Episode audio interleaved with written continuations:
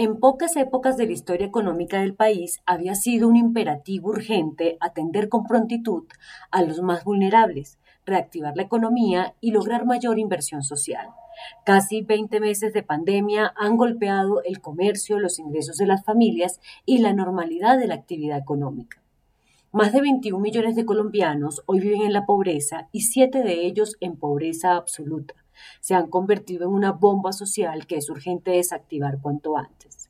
Y esa penosa situación solo se aminora o reduce con dinero estatal, de impuestos y políticas públicas quirúrgicas enfocadas a ayudar a las empresas a generar empleo. Esa dramática situación social fue la causa de las violentas protestas, bloqueos y vandalismo que sacudieron al país el pasado mayo, situación que arrasó con la primera propuesta tributaria y descabezó al equipo económico del gobierno. Pero al final se volvió a coger el camino ortodoxo. Los empresarios asumieron la responsabilidad solidaria y fue aprobada una nueva cascada tributaria por unos 17 billones de pesos, la más alta en recaudo de los últimos años. Los pilares fundamentales de esta contribución son el impuesto a la renta de personas jurídicas, que a partir de 2022 será de 35%, la sobretasa a las instituciones financieras de 3% de 2022 a 2025, las herramientas antievasión de la factura electrónica y, por supuesto, la modernización de la DIAN en los procesos de recaudo.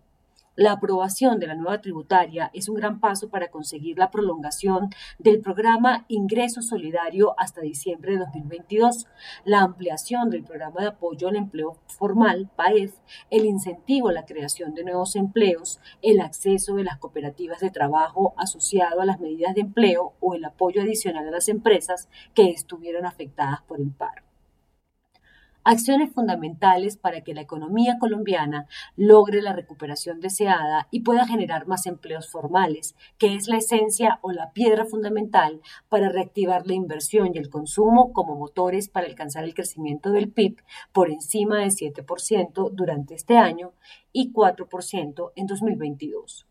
La reforma tributaria aprobada por el Congreso sin muchos aspavientos es simple, pero muy efectiva en términos de recaudo y de concertación política. Cumplió su promesa de no meterse en los ingresos de las personas naturales ni de cargar en exceso a las empresas, pero no habla mucho del ahorro estatal que debe ser el colofón en cada petición de nuevos recaudos.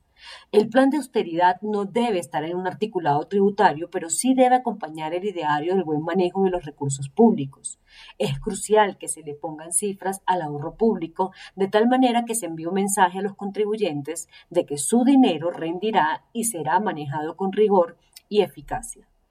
En Colombia hay que acabar ese viejo dicho popular o argumento peregrino de que no se pagan impuestos para que no se los roben.